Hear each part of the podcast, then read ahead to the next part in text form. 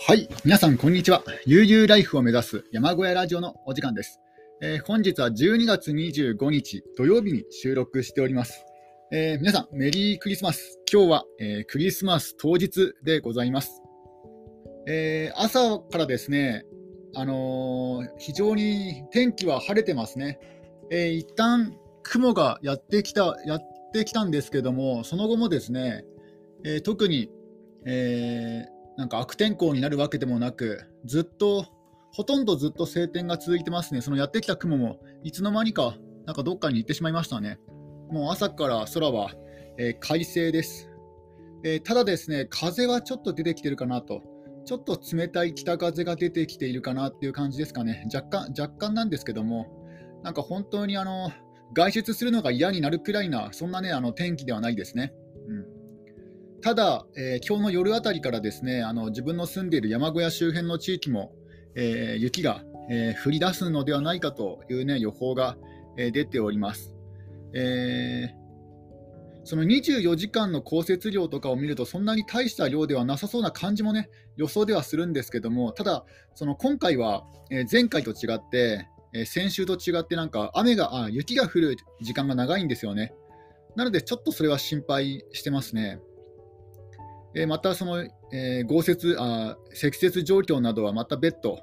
えラジオで、え配信していきたいかなと思っております。で今回もですね、また、え引き続き、え辺境生物単方機の、え要約を、えしていきたいと思います。長沼武さんと藤崎慎吾さん、え極地極地の、え研究研究家の長沼さんと、え小説家の極地をテーマにした、え小説家の藤崎先生のね、えそういったあの2人の対談を本人でまとめたものになります。えで、え前回は、えハロモナスっていうね、あの塩を好む、え菌、塩の菌、えそういった微生物が南極の南極からね発見されたというところまで、え話を、えしていきました。まあ、その極限環境生物というのはね、あのすごい高い温度とか、すごい高い塩分の濃度でも生きていかれいけるっていうね、そういうところに目が行きがちなんですけども、そうではなくてね、あの耐えうる条件の幅が広い。いろんな環境でね、いろんな条件下で生きていける、そういう極限性を示している、そっちの方がね、面白いのではないかと、え語られております。要はですね、ジェネラリストの極限っていうね、あの人間なんかはね、本当にスペシャスペシャリストじゃないですか。うん、なんかもう本当に特化した、例えば木の上で生きていけって言われても人間ほとんど、ほとんど無理じゃないですか、木の上で生きるとかね、あと服なしで生きるとかね。ところがね、あのそのこの微生物に関しては、ジェネラリストの方で進化していったと、まあ、要は万能万能な環境でね、生きていけるようになったということですね。えー、で、えー、でですね、あのー、そういう生物、どんなところでもね、生きていけるっていうね、あの生物いるじゃないですか、そのえー、まあね、例えば嵐とか嵐であの吹き飛ばされて南極にやってきて、そこでね、あの暮らしていく微生物。だけど、その環境でね、その環境に適適応できるかどうかは環境が決めるんですよね。うん、だから例えば南極だったら南極にね台風で吹き飛ばされた微生物がいたとしたら、まあ、要はね南極の低温に強い生き物がねあの生き残ると、えー、ねえー、いうことになるんですけどもあでもなんか低温に強い生き物じゃなくても生き残っているものもいるらしいですね南極、まあ、要はあのやってきた後にえー、はびこるとか、はびこらないとかいうのはですね、環境に適応しているかどうかで決まるということなんですね。えー、環境が選ぶと。まあ、とりあえずね、だから人間もなんかとりあえずどんどんね、あのいろんなとこ、いろんな僻地に行って、とりあえず行ってみてチャレンジしてみるといいんじゃないかなと思います。で、そこでね、生き残れるか生き残れないかは環境が選ぶと。まあ、要はね、いろんな、日本にもなんかいろんな人たちがいるじゃないですか。で、いろんな人が、え、山奥とかね、辺境の土地に行って移住、要は移住ですよね。え、移住して、そこでね、あの生き残れるか生き残れないか、まあ、要はそこで暮らしていけるか暮らしていけないかは、もう環境が選ぶということなんですね。だから、まあ、とりあえず行ってみるしかないんじゃないかなと思います。で行ってみてね、そこに適応できたら、まあ、そこで暮らせばいいし、もし適応できなかったらね、まあ、例えば周辺の環境とかね、あの隣人との人間関係とか、あとは寒さ、暑さ、雪とか、えー、そういうね、環境が選ぶので、とりあえずチャレンジしてみて、で、ダメだったらね、戻ってくればいいと、そのぐらいの感覚でね、あの、移住やってみるといいんじゃないかなと思いました。で、えー、でですね、この、長沼、長沼さんは、え、南極に行ったのが、え、2000年ですね。で、同じく2000年にですね、北極にも行ったんですね。えー、で、船に乗って北極に、あ、違う、船に乗ったところがですね、えー、スピッツベルゲン島というね、ところで船に乗ったそうですね。えー、スピスピッツベルゲン島というのはですね、北極研究のメッカだそうです。えー、ちょっとど、どこなんだろう、スピッツベルゲン島。ス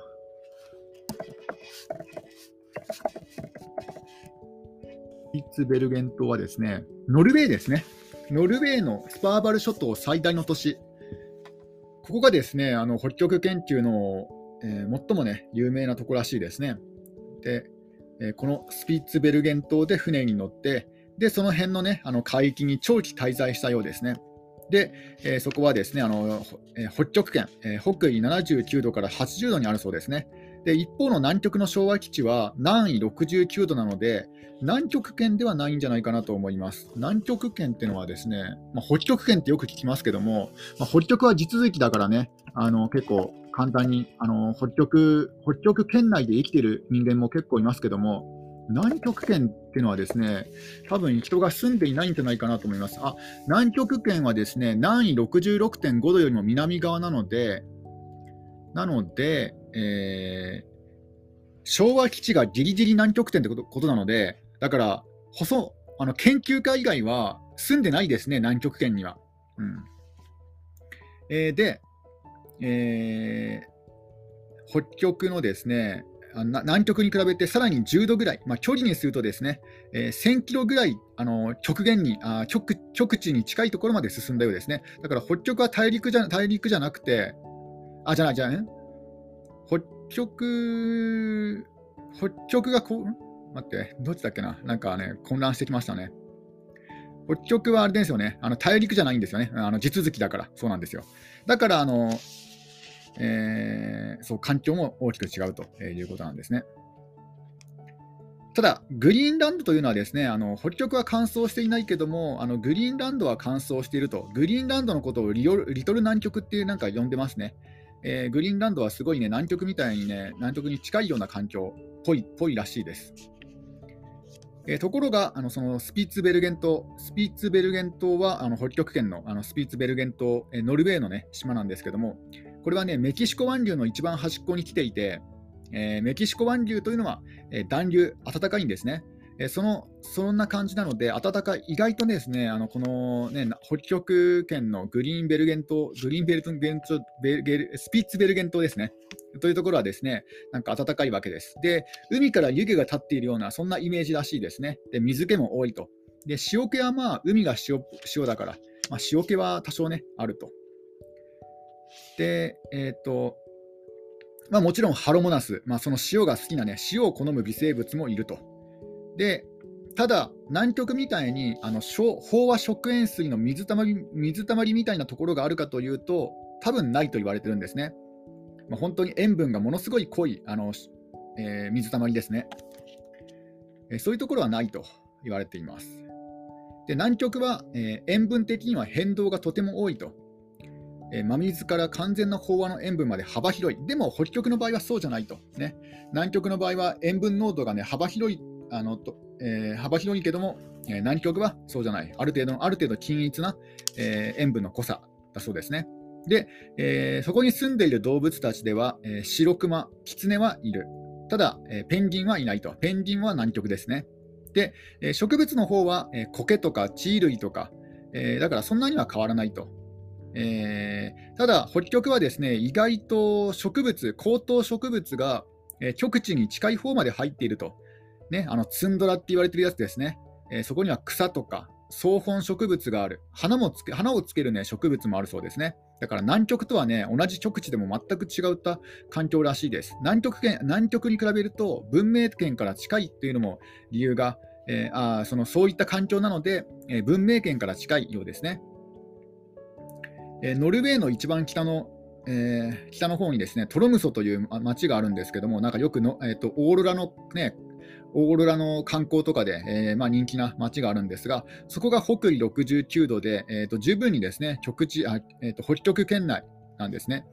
えー、自分も実はですね北極圏には2回行ったことがあるんですね。えー、とフィンランドのサームセリサーミセリカだったかな？サーミセリカとあ、なんかそんな名前だった気がしますね。あとはあの、えー、カナダのアラスカだったかな？カナダか。イエローナイフ、両方なんかね、あの北極圏に行ったことがあるんですけども、残念ながらね、あのオーロラは一度も、え、見たことがないんですよ、え、残念でした。なんか自分が到着した当日にね、オーロラが出たとかね、いや、その時ね、行ったんですけど、粘んなかったんですよね。まあ、そんな、そんな話は置いといて、えー、で、えー、でですね、ちょっとここで、あやばい、ドリンクを用意してこなかったです。今回なんかドリンクなしで、まあ、このまま話し続けちゃいましょうか。なんか珍しいですね。ドリンクなしで話すのは今回が初めてですね。えっ、ー、と、で、えー、ハロモナスというのはですね、独立栄養をするんですね。えー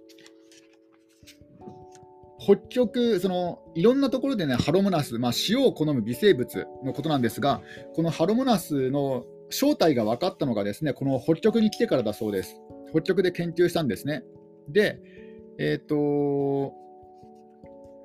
独立栄養というのがありまして、この独立栄養というのはですね、あの生活に必要な有機物を無機物だけから合成する栄養形式のことをですね、この独立栄養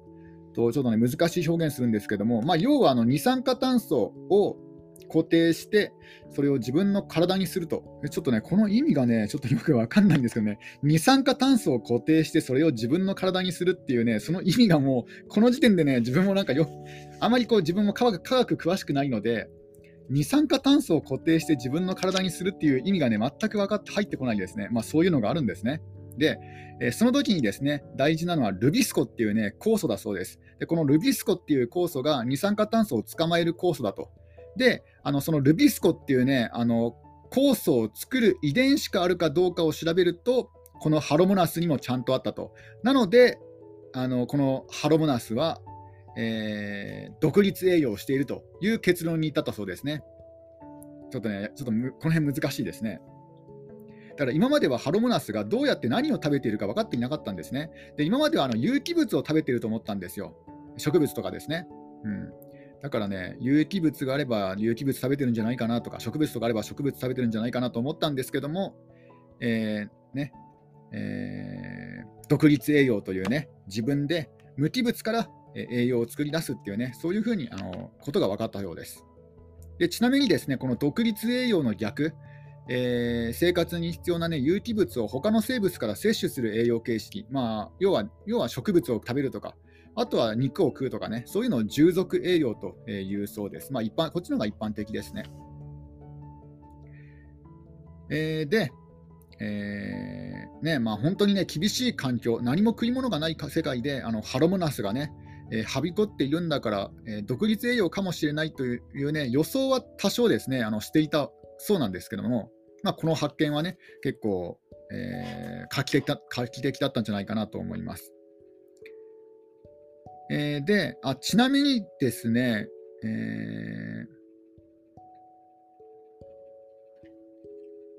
ー、あこのハロモナスというのは、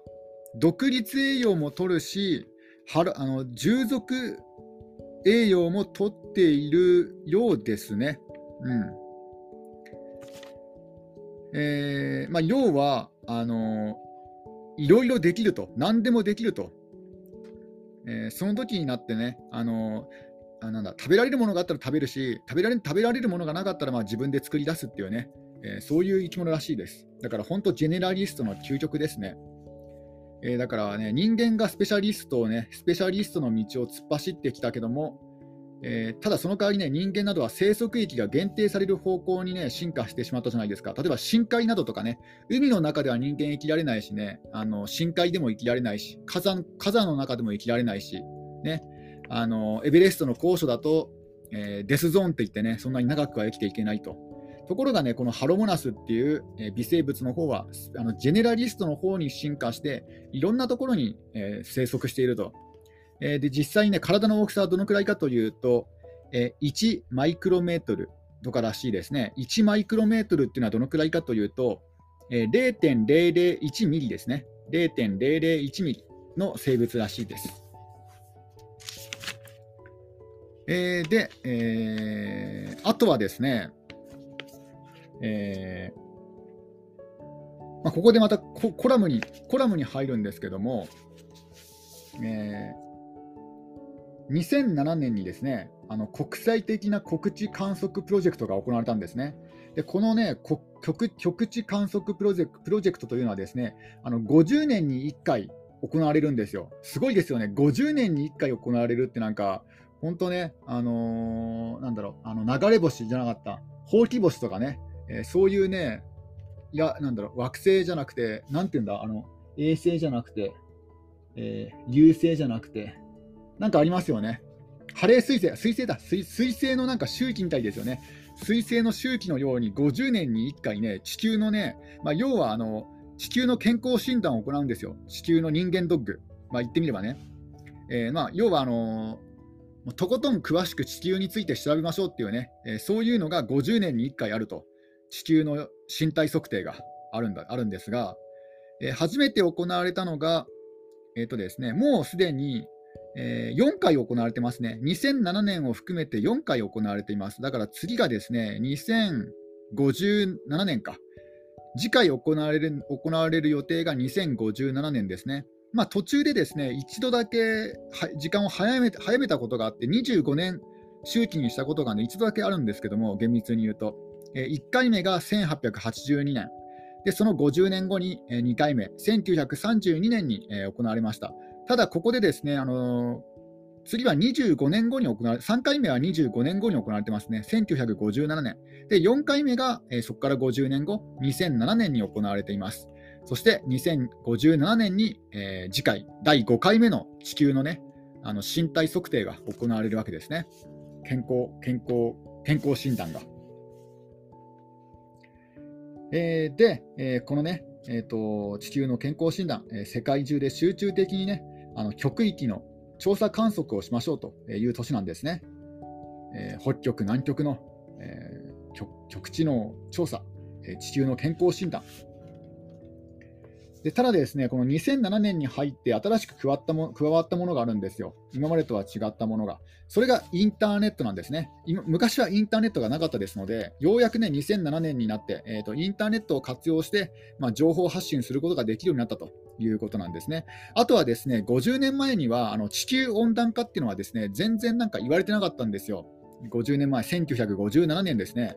で、地球温暖化が、ね、話題になったのはここ数十年のことですので、うん、だから地球温暖化についての、ね、問題も考えるようになったのは、えー、2007年第4回の頃からだそうです。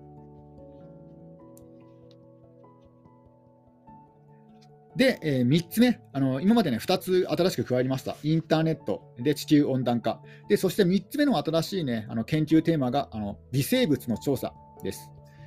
これがね、加わったそうです。で、この微生物の調査というのはですね、あのー、50年前にはね、あの記録に残ってないんですね。なぜかというと、まあ、50年前っていうと、まあ、第二次世界大戦の,、ね、あの終わって、まあ、10年後ぐらいじゃないですか。だからその頃はまだぼちぼち微生物の研究が始まったぐらいなんですよね。それもね、あの微生物っていないと思っていたのに、あ実はいたっていうね、そのぐらいのレベルの研究しかしていなかったということなんですね。えー、これをでここのね、あのー、地球の地球の健康診断、50年に一度行われるね、地球の健康診断のことを国際地球観測年っていうそうですね。IGY、えー、地球、地球、国際地球観測年。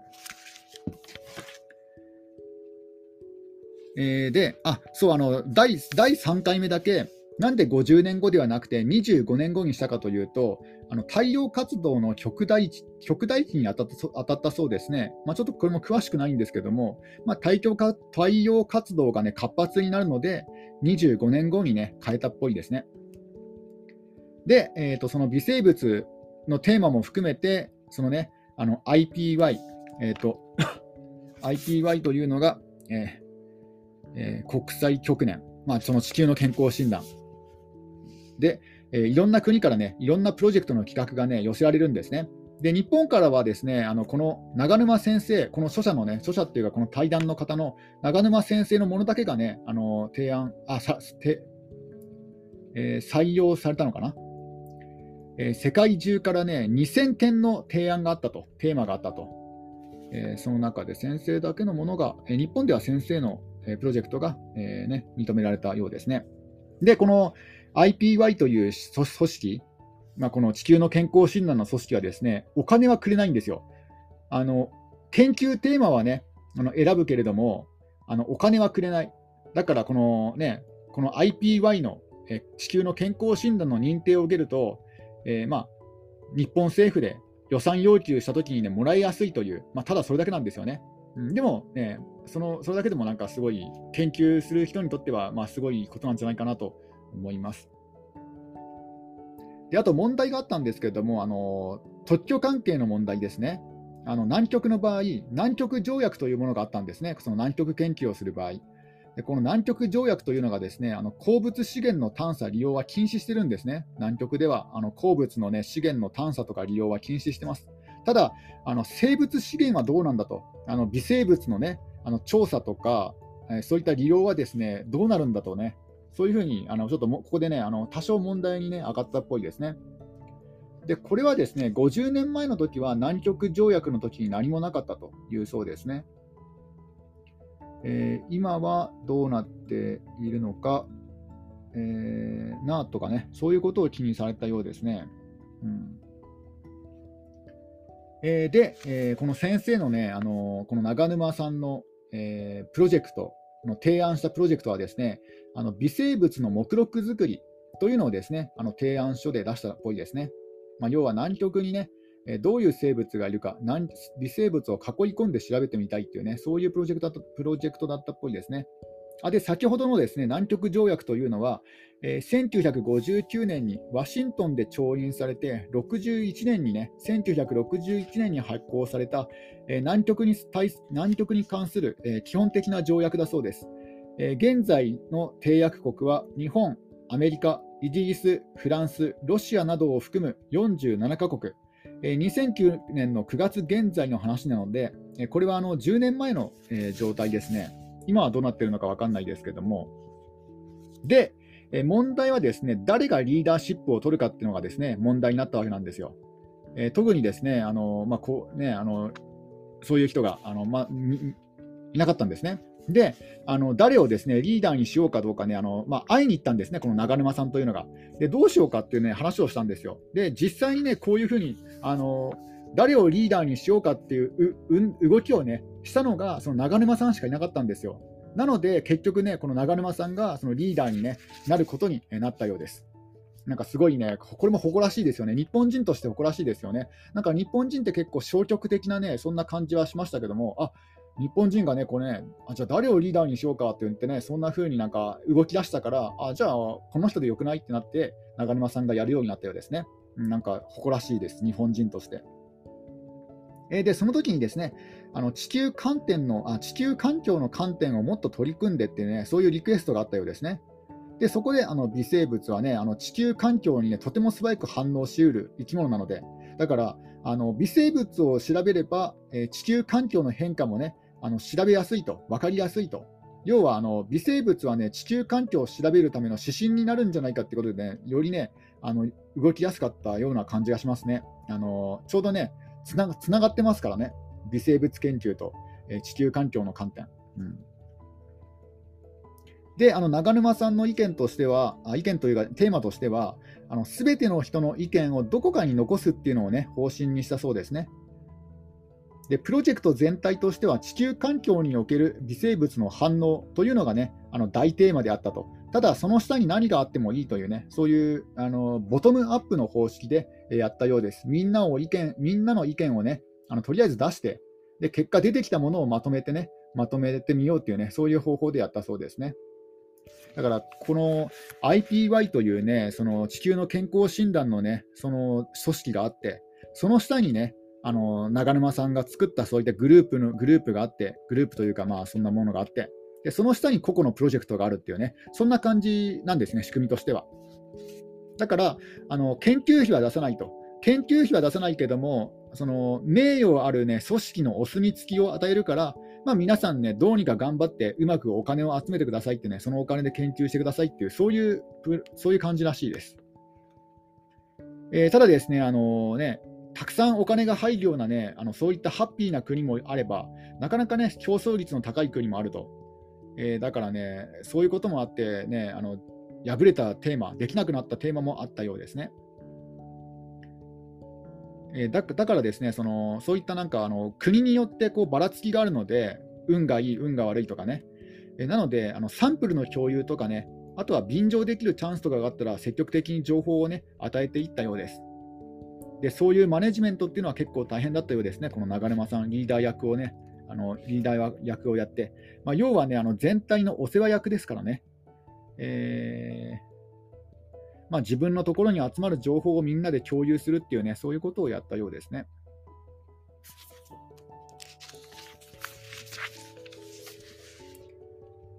えー、で、えー、あとはですね、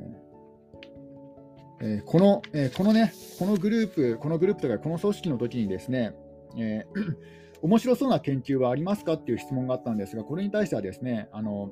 南極はですね、オゾン層の破壊などで紫外線が増えていると言われているけれども、その紫外線にですね、あの微生物も対抗しているんですね。だから微生物自身もなんか紫外線に対するあの対抗策を取ってるんですよ。あの微生物はえー、赤や黄色、青といったね、いろいろな色素を作ると。で、そういった色素が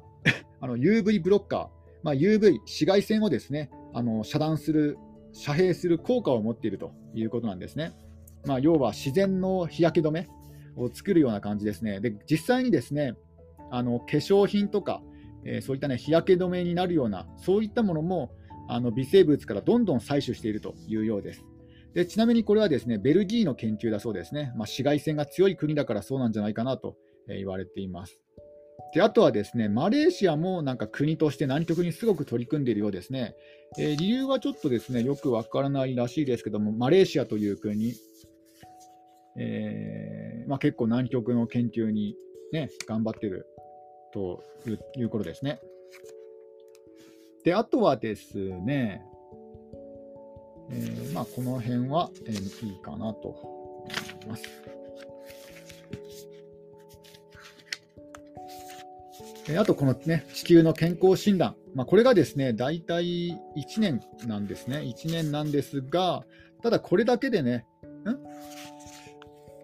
年なのかな？ちょっとね、ちょっとこれがね、まあまあ、普通に考えて1年だと思うんですけども、ただこれがですね、まあ、1年間だけで終わらせてしまうのっていうのはもったいないなっていうね、そういったそういった機運があったんですね。でただ、国によってねあ、いや、もう研究終わりにしたいよっていう国もあれば、もっとやろうよっていう国がですね出てくるんですね。だからあの始まるときはみんなすっきりしてるんですよ。あ、じゃあ、あのね、地球の健康診断始めますって言ってね、始めるときはすぐね、みんなね、あのはっきりしてるんですけども、終わるときっていうのがね、なかなか難しいんですよね、終わり時っていうのが。こういうのはですね、あのだからあのパーティーと同じですよね。パーティーも始めるときはすっきりしてるけども、終わるときっていうのはなんか大大抵なんかさみだれ解散じゃないですか。なんか1人抜け、2人抜け、ポツポツポツポツとなんかね、人が抜けていくっていう感じじゃないですか。こういうこの研究もですね、そんな感じらしらしいですね。なんかだらだらと終わっていくと。だから逆にですね、これがチャンスなんですよね。あのだらだらと終わっていくわけだから、あのここで終わりにしますっていうのがないんですよ。だからその地球の健康診断がね、あった年のあと1、2年ぐらいは、その流れが残ってるんですよね。だからそういう時にですね、こういうプロジェクトで研究したいですっていう言うと、なんか研究できたりとかするらしいんですね。えー、で、えー、まあ、残り1分なんですが、次回はですね、えーと、深海について、え語っていきたいと思います。またね、今まであの北極と南極の極地について、え語ってきたんですけども、今度は、え深海の生物について、え語っていきたいと思います。え、この時はですね、あのまあ、いろんな場所で、えー、対談を、え、しているんですけども、このね、あの長沼さんと、え、藤崎さんの2人、えー、今回はですねあの神奈川県にあるある、えー、新江ノ島水族館の深海コーナーで、えー、対談を、えしております、まあ、水族館の中にですね、まあ、疑似的な深海を作っているところがありまして、えそこで、えねあの対談をして、まあ、深海気分にね、あの深海気分を味わっているという感じなんですね。で最近はですねあの海洋信用深層水とか、えー、人気が、ね、ありますけども、えそれはね、あの魚の餌なんかにはなる、え有機栄養は